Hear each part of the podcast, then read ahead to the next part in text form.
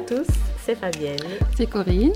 Dans cet épisode, nous reviendrons sur le président numéro, une histoire d'enseignant, dans lequel Michael et Orlan nous racontaient leur premier mois en tant qu'enseignants titulaires et les difficultés rencontrées après leur affectation à plus de 250 km de chez eux. Nous allons partager les remarques que vous nous avez envoyées après écoute de cet épisode et expliquer les coulisses de l'enregistrement. Alors, tout d'abord, Corinne, comment ça va?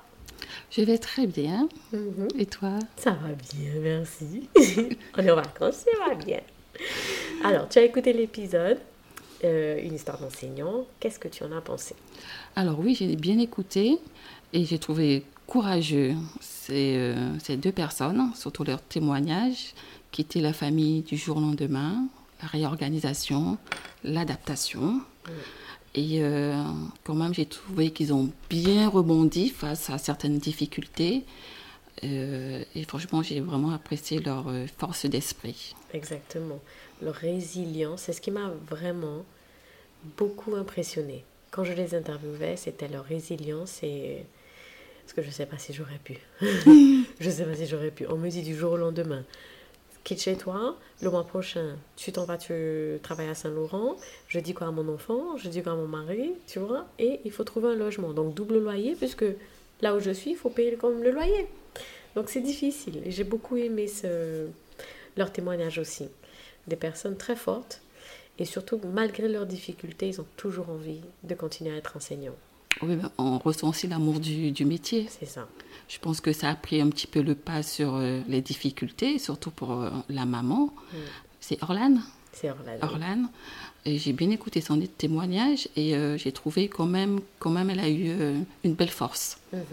pour la réorganisation, puisque euh, je crois que son enfant était sur Cayenne. Oui, Donc, faire la liaison entre les deux, entre l'enfant et tout, je trouvais que, franchement, elle a eu du courage. oui, beaucoup de courage. Et d'ailleurs, sa santé en apathie, puisqu'elle a fait, comme elle a dit, une dépression.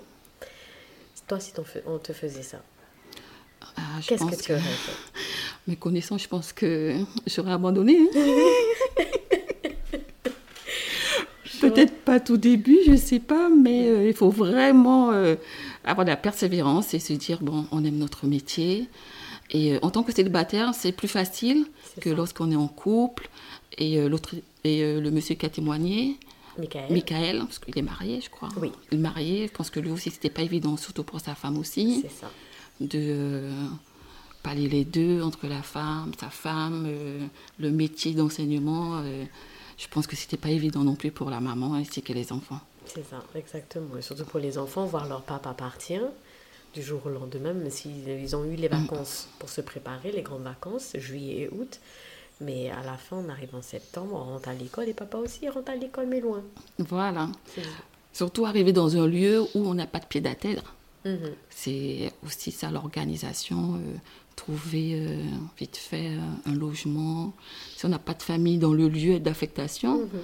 je pense que c'est pas évident. C'est pour ça que, comme il l'a dit, c'est un ami qu'il a logé à Saint-Laurent. Il faut avoir des amis partout en Guyane. hein. Des très bons amis sur qui on peut compter le temps de ça. trouver quelque chose, puisque on peut avoir des très bons amis, mais à un moment donné, euh, voilà, quoi. il ne va pas te dire qu'il faut partir, Voilà, ils veulent pas te voir chez eux. mais au moins, au moins il a eu des très bons amis, donc il a eu le temps de faire ses recherches et faire son installation. Exactement. Donc euh, au moins ça s'est bien passé, tant mieux pour eux. Mais j'ai j'ai toujours été impressionnée par ces, ces personnes qui, qui en arrivent à cause de leur travail à se loger dans une autre ville et à devoir payer deux loyers en même temps. Comment tu fais? Imagine, tu as le loyer de chez toi. Tu as, parce que tu as pris un prêt pour acheter ta maison, on sait jamais, ou alors tu loues. Et en plus, tu vas dans une autre ville, tu dois trouver un autre loyer. Imagine, tu as le, le, le, le paiement de ta voiture aussi. On sait jamais. Quel autre projet tu as Et puis, tu as pris euh, des paiements chez But, tout Conforama, en quatre paiements en quatre fois. tu fais quoi à la fin Il te reste quoi pour manger? Je, je- je me suis toujours demandé ça. Comment font les gens? Je ne pense pas que j'aurais pu. Je pense pas. Je pense que c'est vrai que quand on est en couple, ça paraît facile, hein, les dépenses euh, et tout, mais je pense que c'est vraiment une, aussi une belle organisation. Il faut penser à tout, sinon on s'en sort pas. hein. On se laisse euh, envahir par les dettes, et tout. Et si on n'est pas bien réfléchi dans l'instant du moment, c'est sûr qu'on dérape. Mhm. On Surtout, dérape. on t'envoie à Saint-Laurent. Saint-Laurent, c'est pas la ville la moins chère de, de la Guyane. Ah, c'est sûr. J'ai vu récemment une annonce 2000 euros de loyer. Ok, t'as une grande résidence, mais mon Dieu, 2000 euros de loyer, qui paie ça excessif. hein. C'est excessif. Franchement, déjà rien que les 1000, 1000, 1100 euros de loyer, j'ai du mal. Et tous les années que ça augmente. Mhm. Tous les années, ça augmente. Franchement, les amis de Saint-Laurent, là, faut faire des efforts. Hein? Tout le monde n'est pas riche. hein. On dit qu'il y a beaucoup de millionnaires en Guyane, mais attention, il n'y a pas que des millionnaires. hein. C'est sûr. Franchement, donc à Djobaté, hein Parce que la vie devient de plus en plus chère. c'est ça. C'est ça. Et euh, c'est vrai qu'à Saint-Laurent, euh, j'ai été euh, il y a quelques temps. C'est vraiment très cher. C'est très cher. Très, très, très cher. Donc, Et c'est euh, dommage parce que Saint-Laurent est une très belle ville. Moi, à un moment, je voulais habiter à Saint-Laurent. Et, et- mais c'est impossible si tu n'achètes pas et tu trouves pas un, un prêt à un taux Raisonnable. raisonnable. Saint-Laurent, c'est le prochain Montjoli, quoi. Ah oui, c'est du luxe, hein. Mon Vraiment, hein. Et c'est pas toujours du luxe que tu trouves. Tu vois, le prix est luxueux, mais le logement, il n'est pas très luxueux. Voilà. Mais Mais les gens, ils- les particuliers, je trouve qu'ils exagèrent dans la vente. Mhm. Je veux bien euh, que la personne puisse avoir un petit peu d'avantage, mais il y a des, des, des appartements, même des maisons, quand tu fais un petit, tu prospectes, tu te dis, mais la personne rigole. Mhm. C'est vrai. La personne rigole, c'est pas possible. Mhm. Je dis pas non plus de brader, mais pas parce que c'est à Montjoly et puis que c'est un petit, un petit T2 et puis tu me dis 250 000 euros. Parce que c'est Montjoly. Mhm. Mais tu- là, là, là, c'est un cadeau, 250 000 euros. J'avais à Montjoli un million. Mais qui achète une maison à un million? Peut-être que je connais pas assez les, les Guyanais, j'en sais rien. Tu vois je, je suis de l'Ouest, je connais pas assez le littoral. Mais un million, mais qui, qui achète ça, sérieux? Je suis naïf ou quoi? Ils trouvent des preneurs quand même. hein. Mais oui, mais qui? Ils trouvent des Million preneurs. Un million, quoi? Mais c'est. euh, même quand je regarde un petit peu les annonces, hein, c'est c'est choquant. Waouh Donc, on, je vois les personnes, ils partent. euh, comme tu dis, l'enseignant qui vient d'acheter son. fraîchement sa maison, son affectation, Saint-Laurent Mm. ou autre sur le fleuve. Mm.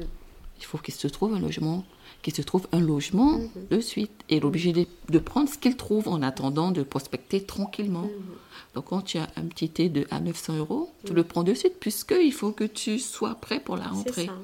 C'est ça. Tu vois, et c'est une charge en plus pour le couple. Mais à la fin, tu te demandes, est-ce que ça vaut le coup? En tant qu'enseignant, je sais que lorsque tu es muté en, en zone isolée ou zone euh, éloignée, comme Maripasoula, Papa Echtan, Grand Santi, même Twenke, je ne sais pas si c'est Twenke, Loka et tout, ou même dans l'Est guyanais, tu es payé plus, tu es payé plus. Mais je veux dire, avec les coûts de loyer, les coûts de transport, de tes den- denrées alimentaires, et etc., est-ce que ça vaut vraiment le coup? Tu vois, c'est une question aussi que, à laquelle il faut répondre. Est-ce que ça vaut le coup d'envoyer des, des enseignants du littoral? D'accord, on a besoin d'enseignants dans l'Ouest, mais pourquoi pas aider les personnes sur place, encore plus créer un vivier d'enseignants sur place, euh, à se former et à devenir enseignants eux-mêmes. Tu vois? Parce que oui, je sais que ça existe, on essaie d'inciter les personnes sur place à faire des études pour pousser, au moins avoir bac plus 2, et ensuite devenir eux-mêmes enseignants, mais je trouve qu'il n'y a pas assez d'incitation à, à ça. Tu vois Peut-être qu'il faudra peut-être aussi, euh, pardon, les personnes qui partent dans les communes isolées, je ne dis pas de mettre des logements de fonction, puisqu'il n'y aurait pas assez pour tous les, les, euh, les enseignants, mais un minimum ou ça. une enveloppe, Oui. une compensation Voilà, pour les accompagner, pour les- justement les accompagner au début. C'est ça, ça aussi. Tu envoies des enseignants aussi loin de chez eux et tu les laisses se débrouiller tout seuls du début. Au moins s'ils avaient, comme tu dis, des logements de fonction, même pour deux mois. Voilà, le temps sais. de... Exactement. Deux mois, on les loge et ensuite ils doivent trouver. C'est plus facile quand tu es sur place de prospecter, de trouver ailleurs, quand tu sais que voilà le rectorat te loge, au moins pour euh, Mathieu Dupri, je ne sais pas, ou même la mairie. Mais je trouve qu'il manque ce genre de structure-là, il manque ce genre de, de, de réflexion-là sur place pour justement aider les enseignants parce que tu as envie qu'ils restent, tu as envie qu'ils ne soient pas paniqués à l'idée d'aller sur place. Ils savent qu'il y a des logements de fonction, comme tu dis, ou bien des logements temporaires gérés par le rectorat, gérés par la mairie et réservés aux enseignants, ça leur ferait moins peur. Voilà, puis euh, le, pour, même pour leurs dépenses. Mhm. Tu vois, ou faire une convention avec les, les, sociétés immobilières. Mhm. Dire que bah, on a un quota pour les enseignants, et puis euh, on s'arrange. Mhm. Au moins, l'enseignant, je pense qu'il sera plus réceptif à aller dans le, par exemple, Saint-Laurent, c'est qu'il y a un logement et tout qui va l'attendre.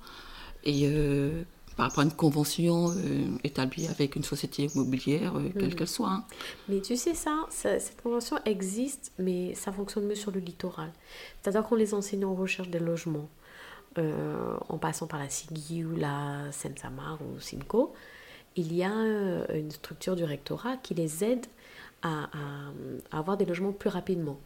Mais ça, sur le littoral, il y a beaucoup de propositions de logement, ça fonctionne bien. Mais dans les sites isolés, dans les sites éloignés, comme Maripasoula, etc., ça fonctionne pas bien parce qu'il n'y a pas assez de logements. Il n'y a pas mm. assez de logements sociaux. Et donc, euh, les personnes qui sont sur place vont avoir priorité. Tu vois Mais je pense que la solution, vraiment, ce serait que le rectorat participe, ou l'éducation nationale participe à construire des logements réservés aux enseignants. Logements temporaires, temporaires réservés aux enseignants. Et pourquoi pas aider les locaux à leur donner des, des prêts avantageux pour qu'ils puissent construire ça en place. Aussi. Et avoir un parc de logements. On ne dit pas non. ça aurait été intéressant. Je pense que là, il y aurait beaucoup de, de professeurs. De professeurs. C'est ça. Surtout qu'il y a beaucoup de terrains sur place. les gens, oui. À là je sais que les gens construisent. Ils construisent beaucoup, mais c'est vrai que le, le, prix de la construction sur place, elle est très élevée. Très élevé, mais les loyers aussi sur Maripasoula sont très élevés. Exactement. Parce qu'il y a beaucoup de, de monde. Mhm. Le besoin en logement est énorme à Maripasoula, mhm. apparemment. Exactement. Donc, euh, les propriétaires, ils jouent dessus. Mhm. Tu vois, après, euh, pour euh, l'enseignement, je pense qu'il aurait fallu aussi qu'il y ait une concertation avec les professeurs pour qu'ils puissent parler de leurs difficultés et mhm. mettre en place euh, des solutions. Parce que du jour au lendemain, oui, je suis affectée, mais je ne sais mhm. pas comment réagir. ça. Mais dans ce cas-là, ben, affectée. Euh, bah, après, il faut pas que ça soit du jour au lendemain. Hein. On me dise, bah, Madame Jotel, vous êtes affectée à Saül. Ok. Soyez en poste dans une semaine. Dans une semaine. D'accord. en général, ils ont plus de temps quand même. Mais je vois ce que tu veux dire. Tu vois C'est juste pour imager. c'est ça, c'est ça. Euh, c'est vraiment une situation ubuesque, comme disent les Français là-bas. Vraiment écouter euh, l'enseignant euh, face à ses difficultés. Mhm. Tu vois, pas se plaindre, mais les contraintes. C'est ça. De l'éloignement lorsqu'on n'a pas de famille dans la commune d'affectation. Mm. Parce que franchement, l'enseignement, c'est un métier nécessaire. Autant mm. que les infirmiers, les docteurs. L'enseignement, c'est un métier mm. nécessaire. On en a besoin partout. Il faut les chouchouter, les enseignants. Hein. Ben oui. Il faut les chouchouter. il faut les aider. Hein, ça. Il faut les aider. Hein. S'il vous plaît, rectorat de la Guyane et ministère de l'Éducation nationale, il faut les chouchouter. Mais tu sais, pour, euh, pour cet, cet épisode, cet enregistrement, ça a été très difficile de trouver des enseignants qui acceptaient d'être enregistrés et témoigner. Au départ, je leur expliquais, moi je ne cherche pas à ce que vous racontiez des histoires sur un tel, sur le rectorat, ce n'est pas l'objectif. L'objectif, c'est que vous racontez votre expérience personnelle. Comment ça s'est passé le début, comment vous avez trouvé, et tout et tout. Comment vous êtes débrouillé, quoi. Est-ce que vous avez toujours envie de rester? Voilà, selon votre expérience, qu'elle soit positive ou négative, est-ce que vous avez toujours envie de rester Et si oui, qu'est-ce qui vous plaît tellement dans ce métier-là, qui vous donne envie, malgré les difficultés, de rester? Donc je demandais juste ça. Et il y a beaucoup d'enseignants qui ne voulaient pas. Ils me disaient personnellement, d'accord, en face à face, oui, racontaient tout. Mais quand c'était le moment pour enregistrer et, voilà, c'était non, je peux pas, je peux pas. En gros, ils avaient peur des conséquences. Ah oui, je comprends. Il y, a, il y a ici, je ne sais pas si c'est partout en France aussi, sur le territoire national, mais il y a une peur des représailles. Pourquoi? Je ne sais pas. Il y a une peur de représailles de la part des, des instances que de, de, voir un enseignant témoigner d'une situation et dire non, ça ne s'est pas, pas bien passé, j'aurais aimé que ça soit comme ça, c'était difficile, etc. Mais c'est votre expérience, quoi. Vous voyez Donc, pourquoi c'est aussi difficile de témoigner? Mm-hmm. Ça, je ne l'ai toujours pas compris. Je peux, je peux l'accepter, je l'ai accepté parce que beaucoup de gens m'ont dit non. Et, euh, et, je connaissais leur histoire et j'avais vraiment envie qu'ils qu'ils parlent. Et, mais beaucoup me disaient non, je peux pas, ils vont me reconnaître, euh, j'ai peur des conséquences et tout. Donc, je euh, je sais pas. C'était très très difficile de trouver. Là, je remercie beaucoup Orlan et Michael d'avoir été aussi courageux et d'avoir témoigné comme ça. Peut-être qu'ils n'ont pas compris le concept. Peut-être aussi. Peut-être qu'ils n'ont pas compris le concept. Ils pensaient qu'on allait faire un cancan. Peut-être. Hein Ou leur histoire peut-être mal interprétée aussi. C'est ça. Donc, euh, après, la peur, elle est partout. Mm. C'est vrai que lorsqu'on fait quel que soit le métier, il faut savoir poser les bons mots, raconter bien comme il faut, mm. pour qu'il n'y ait pas une, interprétation trop mal vue. Donc, euh, c'est peut-être ça aussi, hein, la mm. peur de d'être reconnu mm-hmm. et dire mais c'est toi qui avais témoigné. Mm-hmm. Donc, euh, je pense que tout ça a freiné. Mais tu penses que c'est lié uniquement au service public ou c'est quelque chose d'assez de, général? Je pense que c'est général. Ouais. je pense que c'est général. Les représailles, elles peuvent être très, euh, très dures hmm. pour la personne qui, euh, qui l'a subi. Comme quoi, par exemple? Ça peut être euh, du, ah, bien harcèlement, ça peut être de tout en fait. Mhm. Donc, euh, je pense que c'est normal, enfin, normal, euh, oui et non, mais de, de se protéger. Ouais. Protéger. Même si c'est vrai que parler de son expérience, ça peut aider d'autres personnes dans des difficultés, puisque euh, les témoignages, malgré les difficultés, ils ont quand même pu rebondir. Et malgré tout, on sent l'amour du métier. Mhm. Tu vois? Donc, euh, à travers les expériences, ça peut aider d'autres personnes. Mhm. Tu vois, mais bon, si on garde tout pour soi de peur que, c'est vrai que c'est... Ça fait pas bouger les choses. Ça fait, voilà, vraiment pas bouger les choses. Qu'en témoignant, on peut améliorer le, le quotidien des autres. Des autres, Par exemple, ce qui m'a beaucoup plu, c'est après, euh, après la dernière grève euh, très importante intersyndicale, avait appelé les enseignants à se mobiliser devant le rectorat pour protester contre l'aménagement, enfin, voilà, mm, mm. le pas l'aménagement, mais le, la gestion de, de des enseignants. Et, euh, et, ça a apporté des solutions. Le rectorat a accepté de, de faire des, des, ressources humaines de proximité. Ils sont plus présents maintenant dans les sites isolés. Il y a beaucoup plus de communication parce que certains ont parlé. Mmh, il y a une révolte. Voilà, certains ont parlé, ça a permis de changer quelque chose. Et euh, je trouve que c'est sain de parler. C'est sain de parler parce que on libère la parole pour d'autres, pour d'autres personnes. Et voilà, on se, je, je, je suis pas juge. en tout cas, je remercie ceux qui m'ont raconté leur histoire. Je remercie beaucoup Michael et Orlan. Et je suis contente pour eux. En tout cas, je suis très contente pour eux. Mais Orlan a pu euh, rejoindre son fils. Ah, c'est bien. Michael a finalement trouvé une balance et dans sa vie de famille même s'il est resté à Saint-Laurent. Mais comme j'ai dit, quand on est à Saint-Laurent, c'est une ville qui vous attrape.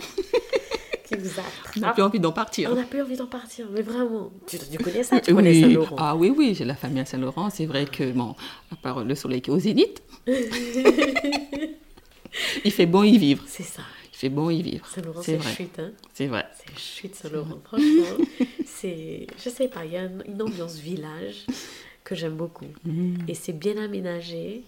C'est très bien aménagé, la place verte, la place des fêtes. Il y a toujours un endroit où on peut aller. Oui, se poser. Pour une famille, je trouve que Saint-Laurent est très bon. Bon, je regrette le climat d'insécurité en ce moment.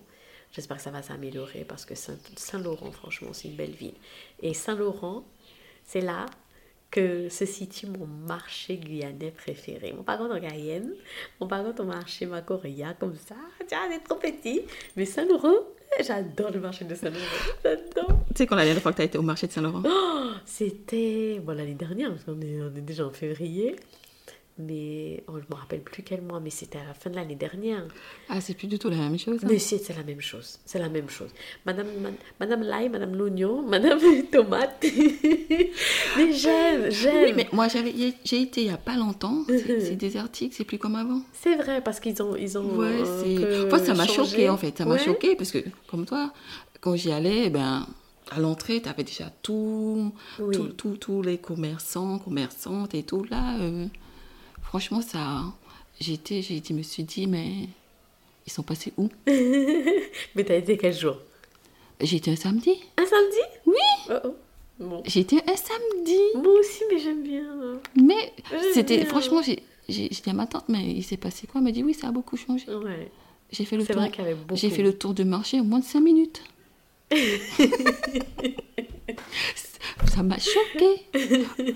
Je me suis dit, mais c'est pas possible. Et moi, j'aime, moi, j'aimais aussi beaucoup le marché de Saint-Laurent. Oui. Beaucoup, beaucoup. Mais il reste dans mon cœur. hein. Il y a personne qui a détrôné le marché de Saint-Laurent pour moi. Il reste dans mon cœur. J'ai déjà fait le marché de cacao? Oui, oui. Ouais. Oui, mais c'est loin. Donc c'est pas pareil. C'est pas si loin que ça. Saint-Laurent, si t'as de la route. Hein. Non, oui, mais bon, quand t'es sur place, t'as pas besoin d'aller de, de faire 40 km pour aller au marché. Non, non, j'aime bien, j'aime beaucoup. Et, et toi, est-ce que tu te verrais, je sais que tu n'es pas enseignante, est-ce que tu te verrais enseignante Après avoir écouté cette émission, est-ce que tu... Alors, non, pas par rapport aux difficultés. Mhm. J'ai pas la patience. Ah, Parce que moi, je dis pour être enseignant, il faut vraiment la patience et la maîtrise de soi. mhm. Euh, non. Les enfants là, ils sont trop, trop énergétiques pour moi. C'est vrai. Ah oui, c'est ah oui, c'est un autre monde hein, quand même. Mais j'admire ce métier. Oui. Mais bien qu'on me dise, je te vois bien enseignante et très manuelle, j'ai fait non. Je ne pourrais pas. J'ai des neveux et nièces. Ils sont très, euh, comme dirais, hyper actifs. Mhm. Tu dirais, mais les enfants des autres, je ne sais pas. Non, Ouais. non, non, je ne me vois pas enseignante. Je te comprends. je ne te vois pas du tout. Je me vois pas C'est pas pour tout le monde. C'est vrai qu'il faut beaucoup de patience. Beaucoup de patience. Maîtresse, maîtresse, maîtresse, maîtresse. Beaucoup de patience. En tout cas, chapeau aux enseignants. Ah oui. Ils le méritent. Franchement, Vraiment. chapeau aux bons enseignants d'avoir autant de patience. C'est très. c'est Et toujours métier. avoir euh, l'amour du métier, puisque je sais qu'on peut vite décrocher Mhm. lorsque euh, un enfant a une certaine difficulté. Donc, des fois, on peut, peut-être dans le programme retardé, mais t'en as d'autres qui s'accrochent, qui essaient quand même d'aider, hein, quel que soit le degré. Hein. Mhm. T'en as, as d'autres qui lâchent carrément, qui mettent carrément l'enfant sur le côté, et ça n'aide pas. Mhm. Ça n'aide pas du tout. Surtout si euh, à la maison, il n'y a pas un travail Mhm. aussi. tu C'est vois.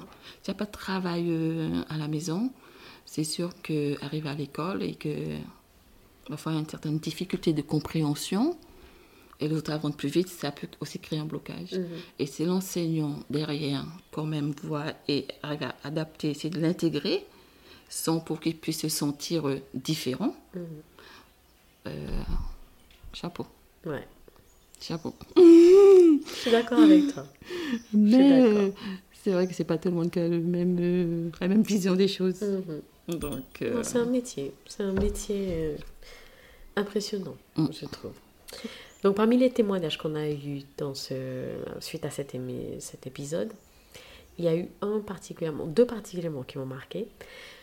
Une euh, d'une euh, jeune fille qui travaille dans, la, dans le marketing, c'est une amie, et elle me disait Waouh, il y a beaucoup de choses que je ne savais pas. Je ne pensais pas que c'était, ça pouvait être aussi dur d'être enseignant. Parce qu'on s'attend à. Bon, on, on voit juste le côté extérieur. Il n'y a pas, il n'y a pas de- d'enseignant dans cette classe, il n'y a pas d'enseignant dans cette classe et tout. Et euh, on se dit, euh, bah, c'est l'enseignant qui ne veut pas venir, tu vois. Mais on ne pensait pas qu'il y, aurait, qu'il y avait autant de choses derrière. C'est un, un monde qu'elle découvrait. Et, euh, et je suis contente qu'elle ait pu découvrir et qu'elle ait pu apprécier ces enseignants-là. Le deuxième, c'est justement un, un témoignage que Michael m'a envoyé, où euh, la personne, en fait, dit à Michael, je suis euh, impressionnée par ta résilience. mm, Ta rés- Et je suis d'accord. Je suis complètement d'accord. C'était. Je, je trouve pour moi, quelqu'un qui, qui euh, est obligé de laisser sa famille derrière, mais qui reste aussi calme. Pendant toute l'émission, il était très posé. Il était posé. Euh, Orlane, elle avait beaucoup de. Tu sentais, en- tu sentais qu'il y avait beaucoup de, de- de choses qu'elle avait traversées Traversé, ouais. et qui l'a blessée encore. Mais le, quand elle m'a dit J'ai toujours rêvé d'être euh, maîtresse, j'étais étonnée. J'étais sur le cul, tu vois. Elle me dit Pourtant, j'étais pas une bonne élève, mais je voulais être maîtresse. Et je suis contente pour elle qu'elle ait réalisé ce rêve-là. Et malgré les difficultés, elle n'est pas abandonnée. Ouais. Et ça, c'est merveilleux. Et je suis d'accord avec ce, ce dernier témoignage que Michael m'a envoyé. Merci beaucoup, Michael. Vous avez beaucoup de résilience, les gars. Beaucoup de résilience et, et de sagesse. Beaucoup de sagesse. Voilà. Et c'est comme ça que je termine. Un mot pour la fin Alors, j'espère euh, que Michael et Orlan ont pu bien s'installer, rebondir et que tout se passe bien pour eux. Et pour tous les autres Michael et Orlan. Voilà. Dans le monde enseignant aussi. Ça ira, les gars. Ça va bien se passer. Force et courage. Force et courage, c'est clair. Allez, au prochain épisode. Corinne et moi reviendrons sur chaque épisode de ce podcast afin de continuer la discussion avec vous. N'hésitez donc pas à nous laisser vos commentaires ou vos questions sur YouTube et Instagram ou envoyez-nous un email à l'adresse. En mit en tête, ce veut être un partage de nos différentes expériences sur des sujets divers en Guyane. Donc si vous avez envie que votre témoignage soit entendu, n'hésitez pas à nous contacter. Notre objectif, mieux connaître notre société guyanaise.